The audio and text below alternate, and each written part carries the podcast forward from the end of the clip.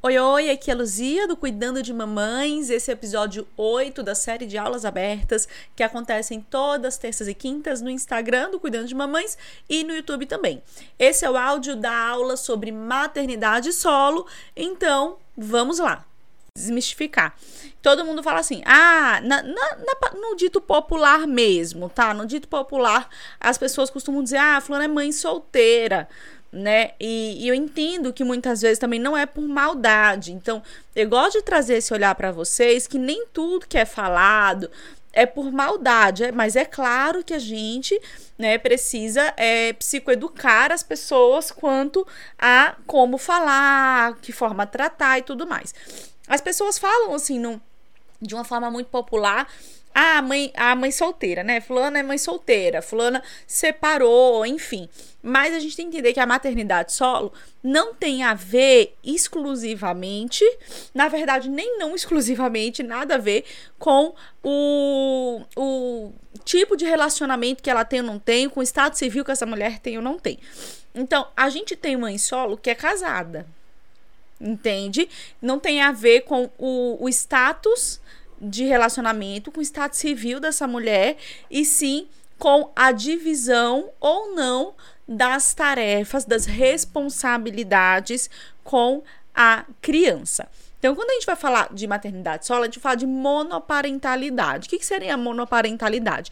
É a parentalidade exercida por uma única pessoa, né? Por aquela pessoa que é responsável por todas as coisas daquela criança, tá?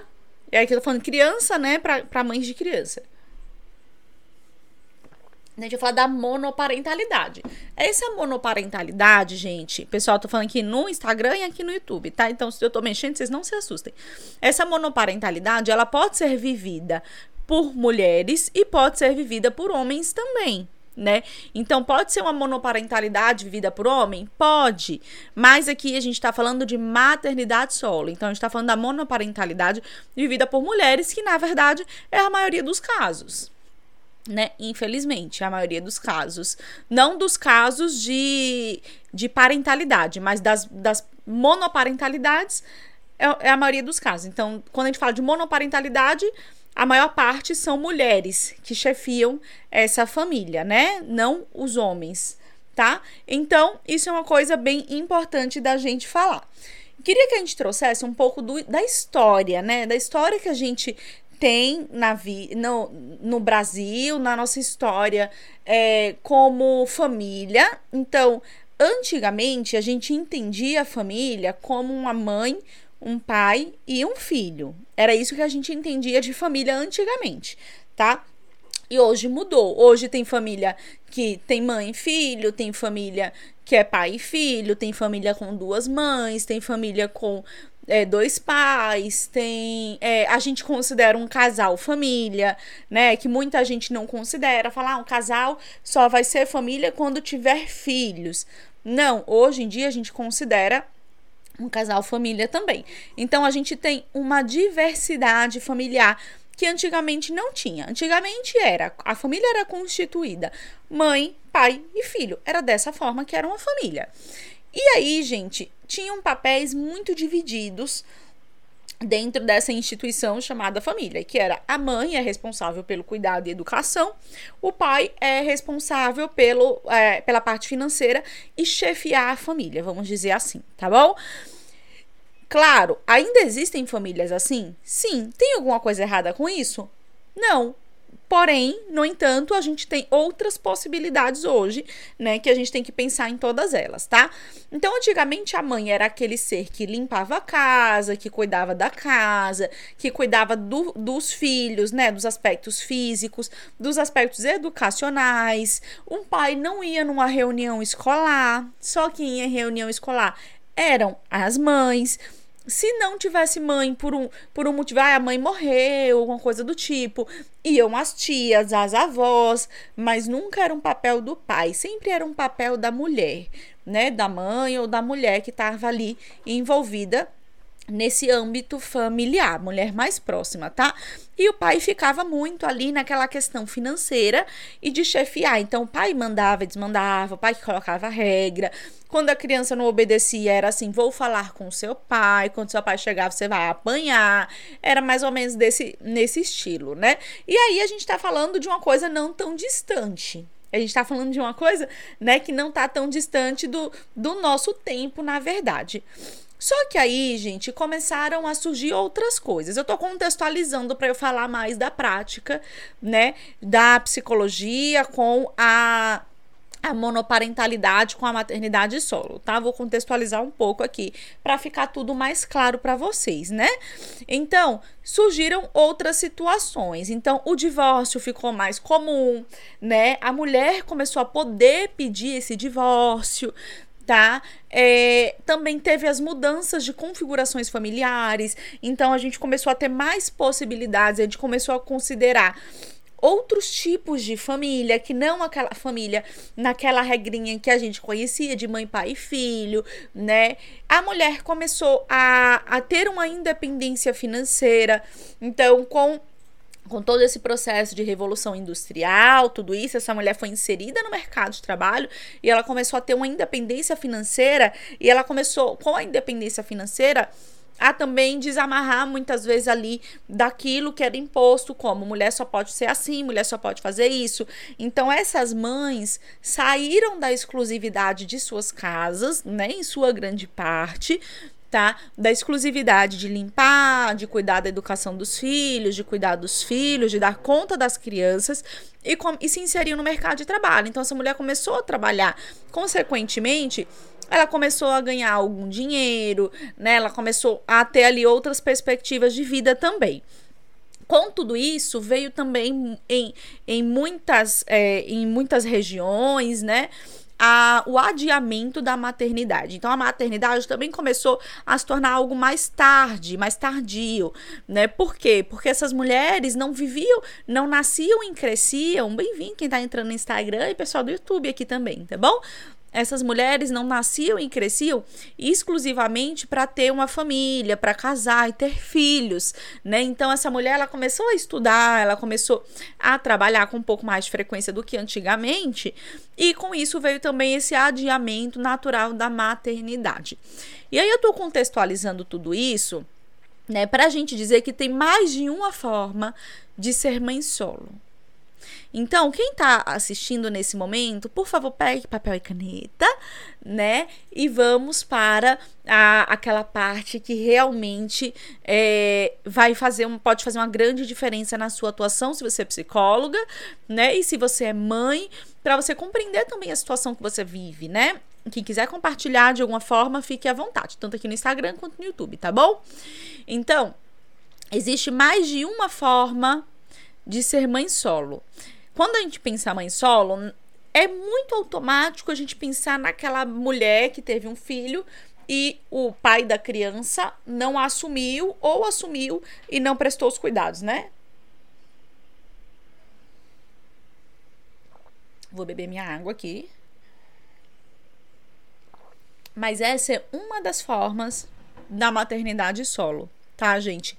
A maternidade solo tem diversas formas, diversas faces. E por que eu tô te trazendo isso? Porque cada um vai ter algumas características em, é, peculiares ali, né? Assim, características próprias, tá? Então, tem a maternidade solo por escolha de vida, a monoparentalidade por escolha. O que é a monoparentalidade por escolha? Eu não quero me relacionar com ninguém, mas eu quero ter um filho. Então, eu posso fazer uma inseminação com um, um sêmen doado, eu posso adotar uma criança e cuidar dessa criança, né? Então, diferente de antigamente, que a pessoa precisava ser casada e tal para adotar uma criança, hoje não. Então, eu posso adotar uma criança, posso fazer inseminação por escolha, não quero ter um parceiro que divida ali a responsabilidade dessa parentalidade comigo. Então eu escolhi, eu, não, não, não quis me relacionar com ninguém. Eu até tenho um namorado, me relaciono com alguém, mas eu, esse filho é meu filho tá? Isso é, é uma forma de monoparentalidade, maternidade solo. E tem também as situações de, eu chamo assim, né? De imposição, O que são situações de imposição, gente? É, a pessoa perdeu o parceiro, então, perdeu o parceiro no sentido de morte mesmo, né? Então, poxa, o parceiro morreu, ela estava grávida, a criança era pequena, né? Então, tem essa situação.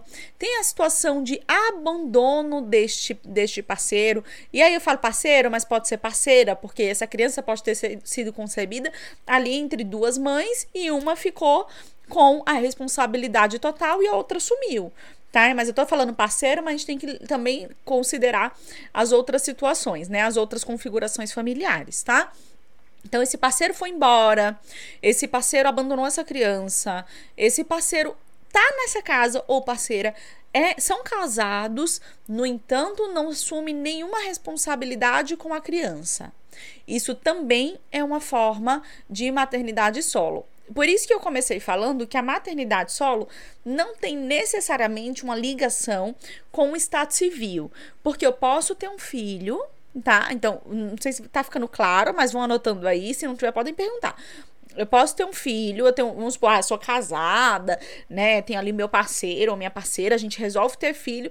Eu tenho um filho, mas este outro que teoricamente ali seria responsável 50% por essa criança, não exerce nenhum tipo de cuidado ou pelo menos não é dividido nos 50%. Então, Luzia, o pai da criança dá pensão. Ou o, eles, vocês são casados e aí o pai da criança, ele, aí o pai, mas pode ser outra mãe, tá? Então, assim, vamos considerar sempre, o pai da criança, ele sustenta a casa, mas ele não presta nenhum, nenhum outro cuidado doméstico, nenhum outro cuidado parental. A gente pode considerar a maternidade solo? Sim. Porque a parte financeira não é uma parte de cuidar. Veja, a parte financeira é a obrigação. Esse, esse, por exemplo, no, pai, no caso do pai, esse pai ele tem uma obrigação de prestar ali, né, assistência financeira para essa criança. Mas às vezes a pessoa é casada, ela, o pai trabalha, passa o dia na rua, paga as contas e não presta nenhum tipo de cuidado. A criança adoece, o problema é da mãe, a criança tira nota baixa, o problema é da mãe. Ele não sabe nada do calendário de vacinação, não troca uma fralda, não acorda, se o menino chora, não levanta. Tudo que acontece, fala assim: "Ah, vai resolver com a sua mãe, o problema é da sua mãe". Veja, essa mãe está cuidando dessa criança sozinha tá? Então a gente também leva em consideração isso, né? Coisa que ninguém pensa. A gente pensa maternidade solo, mulher que foi abandonada. E não, olha a diversidade que tem ali dentro da, da, da maternidade solo, né? Pode ser todas essas coisas e muito, muitas outras situações também, tá bom? E aí, gente, filho, né? Filho é muito ligado a essa figura materna. Muita gente fala assim: é, ah, mulher, o filho tem que ficar com a mãe teve uma separação, de repente, vamos supor, as pessoas estranham se o pai pedir a guarda da criança. Fala, não, não. Homem não sabe cuidar. Quem sabe cuidar é a mulher. Filho tem que ficar com a mãe, né? Então as pessoas estranham quando esse pai, e aí eu tô dizendo pai, mas pode ser uma outra figura, né? Pode ser uma outra mãe, uma segunda mãe. A gente tá falando de maternidade solo também.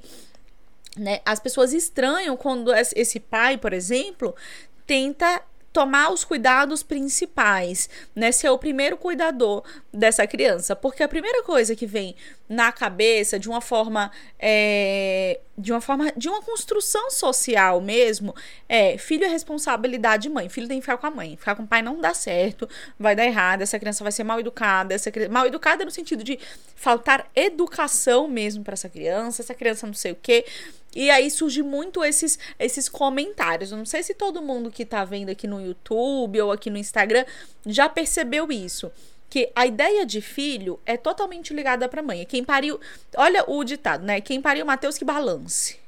É quem pariu mantém em balance. Eu nunca, eu nunca soube se é quem pariu mantém em balance ou Mateus que balance, né? Mas quem pariu Mateus que balance. Então quem pare é a mulher né?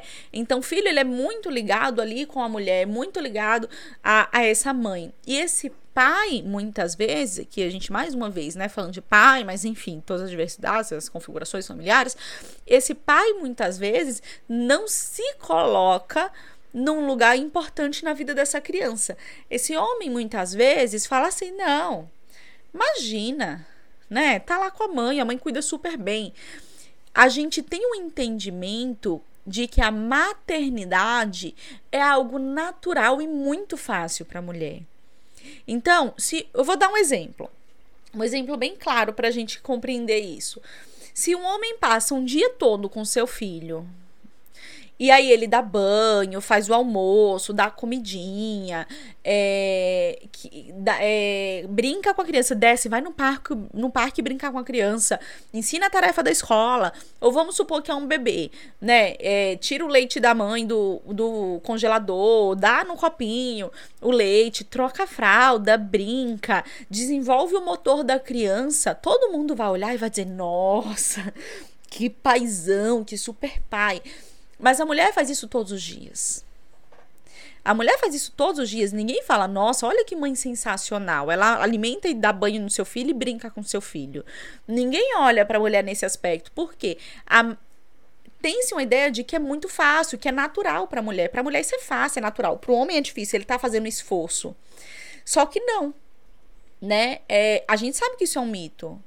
Na verdade, a gente aprende a ser mãe né? A mulher não nasce com todas as, as facilidades de uma maternidade pronta, né? Como a gente pensava antigamente. A gente aprende a ser mãe. Então, o mesmo esforço que é para o homem, por exemplo, aprender a trocar a fralda do seu filho, aprender a alimentar ele, colocar ele para rotar, dar banho, saber, começar a entender quando essa criança chora, esse mesmo esforço a mulher vive ela também vai aprendendo. Tanto que isso é fonte de muita angústia no perpétuo das mulheres, né? Então, esse, esse entendimento de que a maternidade é uma coisa muito fácil, é uma coisa muito simples para a mulher, isso não existe, tá? E aí a gente, partindo disso, começa a entender esses aspectos de maternidade solo. Por que tantos homens né, abandonam seus filhos? Como se não fossem fazer a diferença na vida dessas crianças, né? E aí eu, eu tô falando no, nesse caso de pais que não assumem a responsabilidade com seus filhos, muitas vezes nem o nome da, na, coloca na certidão de nascimento. Mas, Luzia, tem outros aspectos, como você falou. Ok, tem outros aspectos. Tem a pessoa que decide pela monoparentalidade também, a gente vai falar, tá bom? É, por que esses homens acham que tá tudo bem? Não, tudo bem se eu não ver meu filho nunca. Se eu passar três anos, se eu passar 15 dias, se eu passar 20 dias, tudo bem se eu ver meu filho uma vez no mês, né? Porque as mulheres são criadas muitas vezes para ser mãe e esses homens não são criados para ser pai e acham que não são importantes, mas isso é uma mentira. Tá, gente? Isso é mentira. Então a gente precisa falar muito disso. Esse homem, ele é tão importante quanto a mãe na vida dessa criança, né? Vou trazer alguns dados para vocês. Eu quero que vocês anotem, quem puder, né? Quem não puder, ai, gravem na cabeça para depois a gente pensar melhor nisso, tá? 5,5 milhões de crianças não têm o nome do pai no registro. 5,5 no Brasil, gente, é no Brasil tá? No Brasil, 5,5 milhões de crianças não têm o nome do pai do registro.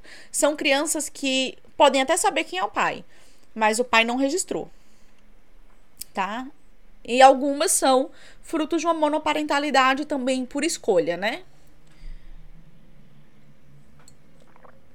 Que é isso aqui, dessas 5,5 milhões, a gente tem que lembrar, tá bom? Então, 5,5 milhões de crianças não têm o nome do pai no registro. Isso significa que essas crianças tem um cuidador principal que provavelmente não é esse pai. Não é verdade? Então, são mulheres que cuidam sozinhas de seus filhos, tá bom? 11,6 milhões de famílias compostas por mãe solo no Brasil. Esse dado é do IBGE de 2017, tá? No Brasil tem 11,6 milhões de famílias compostas por mãe solo. Ai, bem-vinda, Vanise. Então, isso quer dizer, gente, que são quase 12 milhões. De, isso dá 2017, viu? São quase 12 milhões de famílias chefiadas por mulheres, né? Que, mulheres que são mães solo, que cuidam de, dessa criança sozinha. Aí coloco sozinha, tem rede de apoio? Tem, mas que a responsabilidade principal é dessa mulher. Esse é um número muito assustador. E a gente vai falar da saúde mental dessa mulher daqui a pouquinho, tá bom? esse dado que eu vou trazer para vocês, acho que foi o dado que mais me chocou. Eu fiz uma pesquisa para falar, para eu falar da saúde mental dessas mulheres, eu fiz uma pesquisa para vocês, tá? É, lógico, eu vou falar da saúde mental, mas eu queria pesquisar dados para ficar muito claro o que eu queria dizer para vocês. Esse dado foi o que mais me assustou. Quase 57% das famílias chefiadas por mulheres vivem abaixo da linha da pobreza. No Brasil, gente, 12% da população brasileira, esse foi o último dado que eu achei, pode ter atualizado, mas 12% da população brasileira, nesse dado aqui, né, nesse ano dessa pesquisa, vivia abaixo da linha da pobreza, 12%. Mas quando a gente fala das famílias chefiadas por mulheres, esse número é mais da metade.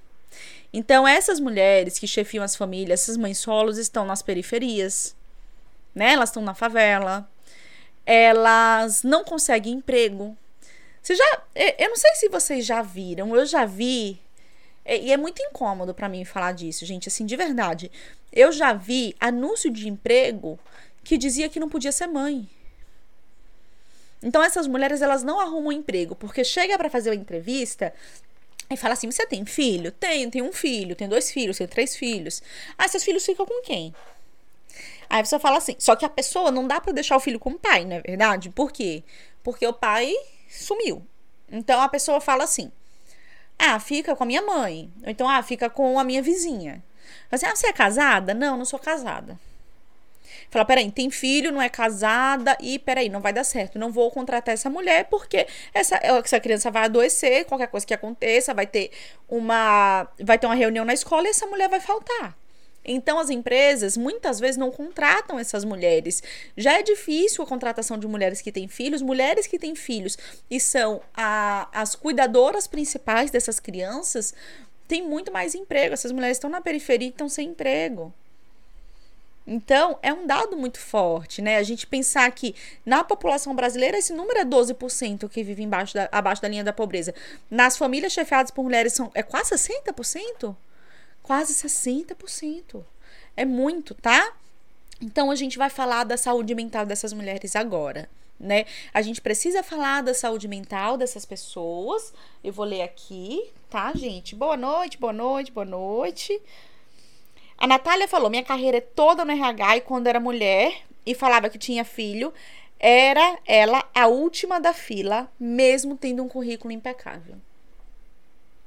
Nossa, Natália, que difícil ouvir. Chega me embrulhou de verdade estômago. Que difícil, né? Porque é como se você pode ter um estudo que for, você pode ter mestrado, pode ter doutorado, você pode ter o que quiser, mas você tem filho. Então, você não serve pra gente. Por quê? Porque a gente não tem, a gente não tem como ter um profissional com indisponibilidade, um profissional que vai ter que sair da, do trabalho para ir numa reunião de escola, que besteira em reunião de escola. A gente não tem nada a ver com isso, sabe? Então, ainda mais quando essas mulheres chefiam sua casa. Né? Então, olha, isso é um dado que uma profissional de RH trouxe aqui. Não sou eu, não sou do RH, não sou eu que tô dizendo. Foi a Natália Lopes que falou aqui no YouTube. Que ela é profissional, ela teve a carreira no RH e as mães ficavam sempre no final da fila, independente do, do currículo que ela tenha. E aí a gente fala de mulheres que estão na periferia, que não têm emprego, porque não tem emprego, tá? Tem, já não tem emprego para muita gente, nesse caso, não tem emprego para essas mulheres, né? Que vivem abaixo da linha da pobreza muitas vezes, tá? Famílias, eu não sei se vocês têm essa, essa clareza, mas vocês já viram é, casas muitas vezes até na periferia que só tem mulher, é avó, aí duas, três filhas, aí duas, três, quatro, cinco netas, e não tem um homem, não tem um homem, não tem um homem por quê? Porque esses homens fazem filhos e vão embora. Né? Isso é uma coisa muito séria, tá? Então, quando a gente vai começar a falar de saúde mental, a gente vai partir desse lugar. Não, ah, Luzia, mas homem é necessário? esse homem é necessário? Não, não tô dizendo que o homem é necessário na vida da mulher, tô dizendo que é necessário na vida da criança. Sim, na vida da criança é necessário. Tá? Outra coisa importante, não tem creche para essas crianças. Como que eu vou trabalhar se eu não tenho com quem deixar meu filho? Se nenhuma empresa quer contratar uma mulher que não que, que é mãe e que não é casada, que não tem, não tem uma estrutura de, de babás em casa, Essa pessoa vai viver de quê? Quando a gente vai falar de saúde mental, gente, a gente vai partir desse lugar né? Não, não adianta a gente fechar os olhos porque a gente vive num apartamento muito bacana, muito legal. Tô sentada aqui fazendo uma live no YouTube, bem plena, me maquiei depois dos meus atendimentos, liguei meu ar-condicionado, mas a minha realidade é uma outra realidade, né? A Raíssa Nonato falou aqui no Instagram. No LinkedIn, no LinkedIn tem muitos relatos que mulheres não estão conseguindo empregos porque têm filhos. É uma história mais triste que a outra. Os selecionadores perguntam, perguntam se tem filhos e não conseguem emprego. Sim, Raíssa, é isso, né? E eu já vi alguns desses relatos e falam. E, a, e assim, muito claro de. Ah, você tem filho? Mas, e, mas você é casada? Não, não sou casada. Nossa, mas e, e o pai do seu filho? E a pessoa sai muitas vezes da entrevista de emprego constrangida. Como se ela tivesse culpa de ela ter um filho e o pai da criança ter abandonado a criança. Né? Então, assim, a gente vai falar de saúde mental partindo desse lugar. Não tinha como eu fazer essa aula aberta sem a gente partir desse lugar, né? Sem a gente contextualizar, pensar assim, ok, quem são essas mulheres? O que que elas vivem? O que que elas escutam? O que que elas passam? O que é que elas sentem? Né? Então a gente vai partir desse lugar, tá? A falta de divisão de responsabilidade traz um, um peso muito grande. Então, quando eu quando sou só eu e aí eu tô dizendo eu, gente, mas é um exemplo, né, do pensamento da pessoa, obviamente, tá? Quando sou só eu que tenho que decidir qual é o remédio que o meu filho vai tomar, qual é a escola que ele vai estudar, se eu posso escolher isso ou muitas vezes não posso, né? É, a, aonde meu filho vai, aonde meu filho deixa de ir, quem é que vai ficar com meu filho, quem é que não vai ficar com meu filho, né? Quando é uma única pessoa que é a responsável por olhar o calendário de vacinação, por olhar é, qual é o dia que essa criança tem que levar alguma coisa para a escolinha, traz um peso de responsabilidade muito grande. Primeiro, a gente escuta muito as frases do tipo, frases do tipo: eu não posso nem morrer. Porque se eu morrer, meu filho vai ficar com quem? Vocês já pararam para pensar nisso? Não sei se aqui alguém é mãe solo, se quiser falar, Fique à vontade. Já pararam para pensar que uma mãe tem um filho que o pai sumiu? Ela não tem o direito de morrer? Ela não tem o direito de morrer. Porque se ela morrer, a criança vai ficar com quem? Porque o pai não quer a criança. Não é verdade? Então, frases desse tipo. É, outra coisa que falam muito, né? É, nossa, é muito pesado tomar todas as decisões sozinha. Porque qualquer coisa que der errado, a culpa é minha. Eu não tenho com quem compartilhar as decisões de cuidados com meu filho. É natural quando quando duas pessoas fazem esse papel parental, e eu tô falando, gente, daquele tipo de parenta, da monoparentalidade, quando não foi escolha, tá? Que aí quando foi escolha, a gente vai pensar nos aspectos. Mas quando não tem uma pessoa para dividir a responsabilidade com a criança, o peso fica só para uma. Agora, se eu tenho alguém sendo meu parceiro ou não sendo meu parceiro, não me interessa. Mas alguém que se sente tão responsável quanto uma segunda pessoa, que se sente tão responsável quanto. E eu sei que essa pessoa tá preocupada com essa criança, que ama essa criança, eu consigo conversar, falar assim: olha, João brigou na escola, o que, que a gente vai fazer? Olha, na, João apanhou do amiguinho na escola, e agora? O que, que a gente vai fazer? Eu consigo dividir o peso, sabe? E isso é uma coisa muito importante, porque uma das coisas que mais abrem quadros para transtornos ansiosos é essa culpa, essa preocupação, é esse peso de eu não posso dar um passo em falso. Porque ou sou eu ou sou eu. E quando a gente fala de saúde mental, isso é muito importante. Essa mulher ela vai chegar no consultório de psicologia cansada. Ela vai chegar e vai dizer assim: tá, eu, eu amo ser mãe, eu gosto de ser mãe. Mas, nossa, é um saco também. É um saco né? Eu, eu, sou eu que tenho que acordar, sou eu que tenho que ir no hospital, sou eu que tenho que levar na escola, sou eu que tenho que educar, sou eu que tenho que fazer tudo, eu não tenho tempo para mim. Essa mulher começa a perder tempo para ela, ela começa a perder o tempo dela, ela começa a não, muitas vezes a não se identificar mais. Por quê? Porque ali naquele momento ela tem que ser 100% filho, porque ela não tem quem dividir essa tarefa. Né? Então, tudo isso, gente, vai causando um peso muito grande, podendo ali facilitar a abertura de quadros de transtornos depressivos, ansiosos, tá? Tá, vocês estão pegando aí direitinho, tá tudo certinho. Outra coisa, deixa eu ver aqui. Isa. Isa tá no Instagram e tá no YouTube, né? Tô te vendo aqui nos dois. É, eu não sou mãe, mas no meu último emprego só fui contratada porque a psicóloga viu meu currículo a tempo, pois a supervisora alegou que por eu ser mulher eu poderia engravidar, por isso não me contrataria. Pois é, né? Fácil assim. Então, se é mulher, engravida, pode engravidar. O homem não pode engravidar, né? A mulher pode engravidar. E se ela engravidar, vai ser prejuízo para a empresa. Gente, é assim, de coração, eu compreendo. Eu vou falar também olhando pelo outro lado. Eu compreendo que as empresas muitas vezes, muitas vezes não têm recursos para investir ali, né? Quando uma funcionária precisa sair, precisa se afastar. Mas olha, que tal a gente pensar em outras formas mais humanizadas, né? Então, o, o que acontece muito é essa mulher, quando vive a maternidade solo, começar a empreender. Tem um termo que não, não consigo me recordar exatamente agora, mas é, é tipo empreender por necessidade. As pessoas romantizam empreender, né? E o empreender por necessidade é bem difícil, né? Empreender porque eu sou, que eu nasci empreendedor é uma coisa, empreender porque eu preciso, que eu não tenho dinheiro para comer, é outra história. É, Jaqueline falou: me identifiquei com isso, sou mãe solo há um ano e a parte mais difícil é ser responsável por tudo, principalmente quando fica doente, tem que levar ao médico, educar sozinha é muito cansativo. É, Jaque, é bem cansativo, né?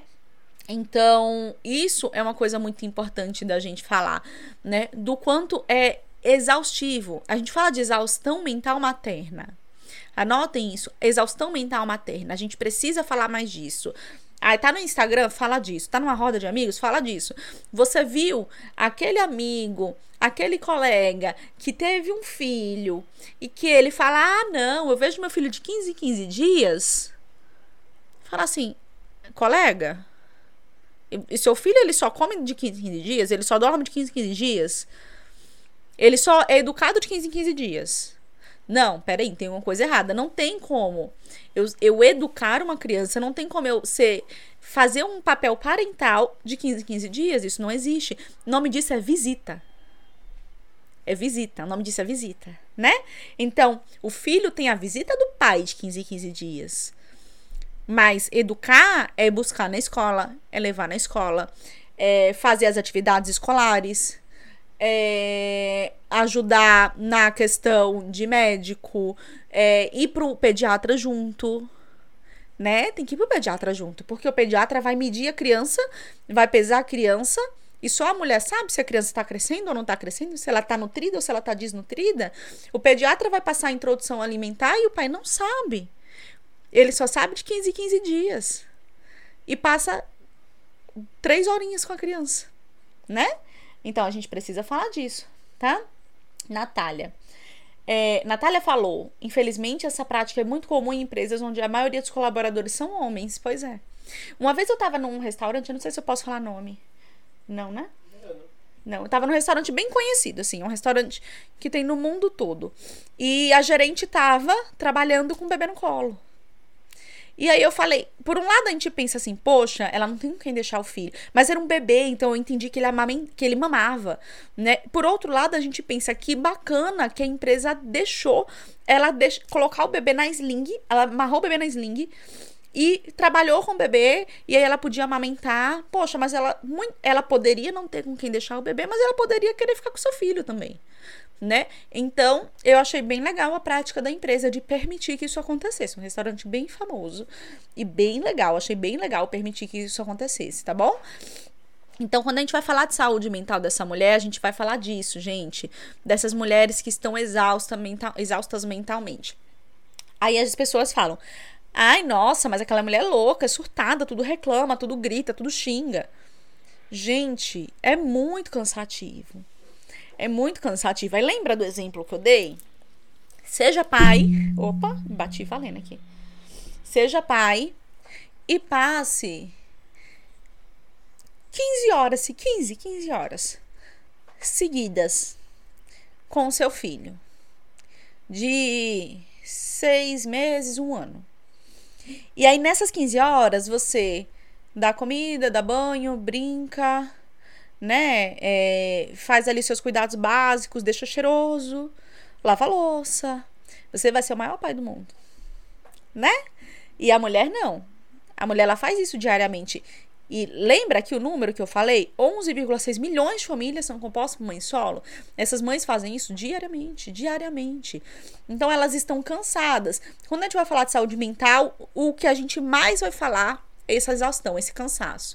Então o que mais marca a maternidade solo é o cansaço, é a exaustão mental e muitas vezes nem é físico, é mental mesmo tá? É tipo assim, meu Deus, eu não aguento mais. Tem vacina do menino amanhã, tem coisa para fazer, tem que arrumar a lancheira, eu tenho que, que colocar a mamadeira para ferver, e aí a roupa da criança não tá cabendo mais, eu tenho que sair para comprar. Então é exaustão mental mesmo, tá? E, e muitas vezes a irritabilidade, porque esse parceiro nem sempre ele é 100% ausente. Às vezes ele é um pouco ausente só, né? E aí esse esse parceiro, não, o pai da criança, tá? Então, o pai da criança nem sempre é 100% ausente. Então, muitas vezes é assim, olha, depositei a pensão, 200 reais. E você tá fazendo a unha com o dinheiro da pensão e a mulher é cheia de gasto, né? Então, a irritabilidade também é muito grande, tá, gente? O aumento da ansiedade, aumenta a chance ali de transtornos depressivos e ansiosos, como eu falei, né? Uma outra coisa que a gente precisa se atentar é o questionamento social e até o da própria criança. Então, essa mulher muitas vezes fica cansada, porque, né, como as meninas estavam falando, vai fazer uma, uma entrevista de emprego, primeira coisa que pergunta é se é mãe, depois se é casada, cadê o marido, por quem fica com seu filho, e aí ela não consegue. Outra coisa, esses questionamentos são frequentes no dia a dia, infelizmente, né? Na rua, em casa, a família, tá? As pessoas questionam muito. Ah, mas cadê o pai do seu filho? Né? Cadê? É, e aí? Então, ainda que seja uma maternidade solo por escolha, que a pessoa tenha feito uma inseminação ou tenha adotado uma criança, esse questionamento continua sendo muito frequente, tá? O sentimento de solidão e de culpa. Então, das, uma das as duas coisas que a gente mais escuta é essa solidão, né? É a solidão de viver momentos que eram para ser compartilhados sozinha. Então, mulheres que muitas vezes, eu vi aqui a polidula entrando, mulheres muitas vezes, elas na gestação poderiam estar compartilhando aquele momento, elas já estão abandonadas, né? E aí, é, quem que vai pro meu parto? E quem que vai acordar de madrugada, ou o parceiro tá lá, ou a parceira tá lá, tá em casa, mas eu não vou fazer nada disso. Você sabe que eu trabalho o dia todo, tô cansado. E trabalhar o dia todo não é justificativa para ter uma ausência parental na vida da criança. Tem uma frase que eu acho que eu coloco até na minha aula do Cuidando de Mamães, do da capacitação, eu não me recordo bem de quem é agora. Depois eu, eu vou lá na aula e procuro, tá bom? Essa frase diz assim: O amor é opcional. O cuidado, ele é obrigatório. O amor, ele é opcional. O cuidado é obrigatório, tá? Então, quando a gente vai falar dessa monoparentalidade, a gente parte também deste lugar a, o outro responsável pela criança, ele não precisa amar essa criança imensamente. Não é verdade? Eu não sei nem se tem autor essa frase, eu acho que não tem autor. Eu acho que eu vi em algum lugar assim. Então, é, ele não precisa amar essa criança imensamente. Ele nem precisa gostar dessa criança. Mas ele tem que cuidar, né? Então, eu vou falar aqui alguns itens, tá? Que, enquanto profissional, enquanto psicóloga, eu prezo dentro do meu atendimento e que, né, quem for da área de saúde aqui, seja psicóloga, seja enfermeira, médica, doula, quem for da área de educação, né, precisa se atentar, tá bom? Vou falar esses pontos. Primeira coisa, essa mulher, ela precisa fortalecer sua rede de apoio. Então, eu preciso contar com outras pessoas, as pessoas da minha família. Às vezes esse, esse pai da criança não tá nem aí para a criança, mas os avós estão né? Tem muito caso assim, do pai não querer assumir os cuidados, mas os avós paternos não, pode trazer a criança para cá. A gente leva na escola, a gente pega da escola. Então esses avós paternos tomar ali uma iniciativa, isso é bem legal, tá? Além disso, né, rede de apoio de amigas, amigos, tudo isso é muito importante, tá? Então vamos fortalecer. Como é que a gente fortalece? A gente levanta as potencialidades. Quem são as pessoas que estão ao seu redor que podem ali, né, prestar um apoio para você, tá bom? E para a criança. É, a consciência dos direitos que essa mulher tem e que essa criança tem. Então, ela precisa, muitas. Lembra que eu falei que muitas dessas mulheres estão na periferia, muitas dessas mulheres estão, é, né, sem condição nenhuma. Então, ela precisa entender quais são os direitos que ela tem. Ela tem direito de ir buscar a justiça gratuita, né? Ela tem direito de é, pedir a pensão alimentícia. Essa criança tem direito do nome do pai no registro né? Que é uma coisa que a gente tem que lembrar que isso vai repercutir futuramente, porque a criança vai perguntar quem é meu pai, porque meu pai porque o nome do meu pai não existe no meu registro, né? Então, é, essa criança tem esse direito, tá? E a gente tem que ajudar essa pessoa a compreender o que, que ela tem direito, garantido por lei, ok? Uma outra coisa que a gente precisa compreender é ajudar essa mulher a entender a idealização de maternidade ideal. Então, muitas vezes, essa mulher por já está se sentindo vulnerável, pelo sentimento de culpa, ela fica assim: não, eu vou fazer o papel de pai e de mãe. Meu filho não vai precisar dessa pessoa. Então é normal a gente ver, é comum a gente ver esse tipo de fala. Ah, quer saber? Meu filho não vai precisar dele. Não quer assumir? Problema é seu. Só que isso traz uma sobrecarga maior ainda. Então ela tem, ela na cabeça dela muitas vezes precisa ser a mãe perfeita para o filho não sentir falta do pai. Né? Para o filho não, nunca perguntar pelo pai, ou se ele perguntar, ele poder dizer assim: Ah, não, não tive pai presente, mas minha mãe foi, foi tudo na minha vida né? Que isso é muito comum de acontecer, gente. É muito comum mesmo, tá? Então a gente precisa ajudar essa mulher a entender essa idealização, porque isso vai trazer sofrimento muitas vezes. Porque ela vai chegar uma hora que ela vai deitar na cama e vai dizer assim: Eu não aguento mais. Eu sou só uma. E eu tô sendo dez. Que eu tô sendo mãe, tô sendo pai, tô sendo avó materna, avô paterno, é, avó paterna, avô paterno, tia, tia, tô sendo todo mundo né? Então isso vai trazer um cansaço muito grande e compreender, gente, nesse nessa idealização que essa criança tem o histórico dela, tem a, tem a história de vida dela, que muitas vezes não vai poder ser mudada, né? E e esse cansaço extremo muitas vezes leva até a falar mal do outro, né, da outra parte, a xingar na frente da criança, o que não é legal para a criança também. Por mais que a mulher esteja morrendo de raiva, para assim, isso é um traste, né? Mas ela não, não deve né, expressar isso na frente dessa criança, tá? Isso não é legal para criança. E aí a mulher tem muito medo desse pai surgir de repente. Isso é uma coisa que é muito comum. O medo dessa, desse pai surgir de repente. Imagina se eu, quando essa criança tiver 10 anos, depois que eu passei todo o perrengue, ele vinha aqui na porta, bater e falar: Ah, sou seu pai. Isso é um medo muito comum e a gente tem que acolher esse medo e ajudá-la a enfrentar esse medo, tá bom?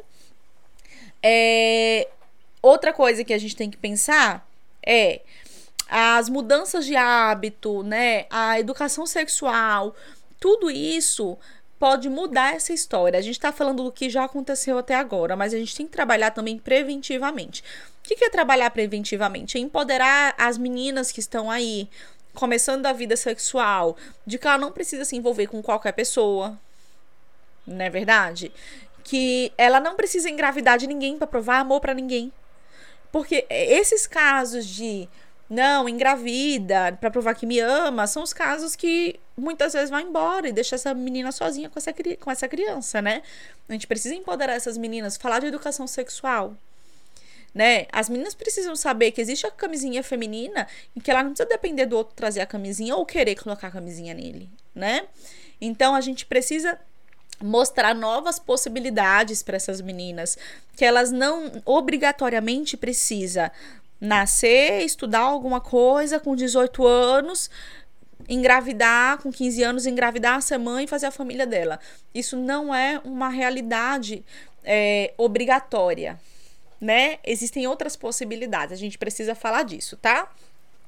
E deixa eu beber uma água. Prontinho. E, né, antes da gente finalizar, a gente precisa também compreender que todo esse processo envolve muita autoestima dessa mulher. Então, muitas e muitas vezes, essa mulher vai chegar no consultório de psicologia cansada, exausta e com autoestima muito baixa. Porque as pessoas costumam falar coisas do tipo: "Ah, tá, começou a namorar, tá procurando um pai pro filho dela". Essa mulher não quer namorar mais, porque todo mundo diz que ela tá procurando um pai pro filho dela. Isso não é verdade, né? Essa mulher não consegue emprego muitas vezes. Então, ela não namora, ela não consegue emprego. Ela não tem vida sexual, porque como que eu vou ter vida sexual se eu não tenho que deixar meu filho? Porque em uma situação justa, eu posso deixar o filho lá na casa do pai, na guarda compartilhada, duas, três, quatro vezes a semana, e eu posso sair para namorar. Na situação injusta, eu não namoro. E ele namora quantas quiserem, né?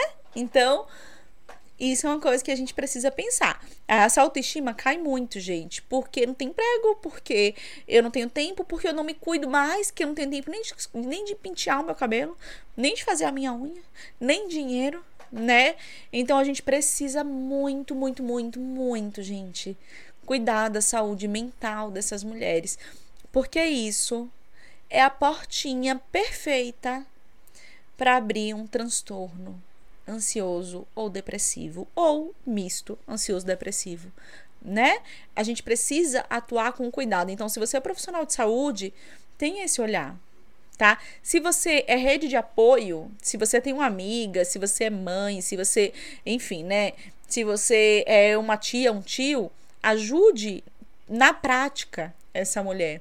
E se você é um homem que tem um filho e vê a cada 15 dias, ou uma vez por mês, ou nem vê, ou só pega no domingo, no fim de semana, faça-me o favor de repensar depois dessa aula aberta, tá bom? Então, se você tem um filho, se você é um homem ou uma mulher e tem um filho e acha que o cuidado é uma vez por semana, oito horas por semana, você está bem enganado, né? Faça o papel porque essa criança precisa desse pai, sim. Eu falei, não é que o homem é necessário na vida da mulher. Não é isso. Ele é necessário na vida do seu filho. Tá bom? Então, gente, essa aula é, é uma aula bem especial, né? É, eu queria falar mais horas com vocês sobre isso. Quem tá no YouTube tem um link agora na telinha de vocês. Abre a câmera do seu celular, aponta a câmera do seu celular para essa telinha, para esse link, né, um QR Code, e vocês vão entrar no grupo do WhatsApp. Se você não está no grupo do WhatsApp, aponta o, a câmera do celular aberta no QR Code e ele vai te levar direto para o grupo de WhatsApp para profissionais e acadêmicas da psicologia, tá bom? Pessoal no Instagram, muito obrigada mais uma vez pela participação de vocês. Espero que essa aula tenha sido assim de mexer muito na cabeça. Não é uma aula fácil, na verdade, não é uma aula fácil. Eu gosto de dar aula bem gostosinha para vocês, mas essa aula não tem nem como. E eu tentei trazer a maior leveza possível dentro da realidade. Que a gente precisa ser realista, tá bom? Então é isso, meninas. Aqui no Instagram, boa noite. E aqui no YouTube, boa noite também.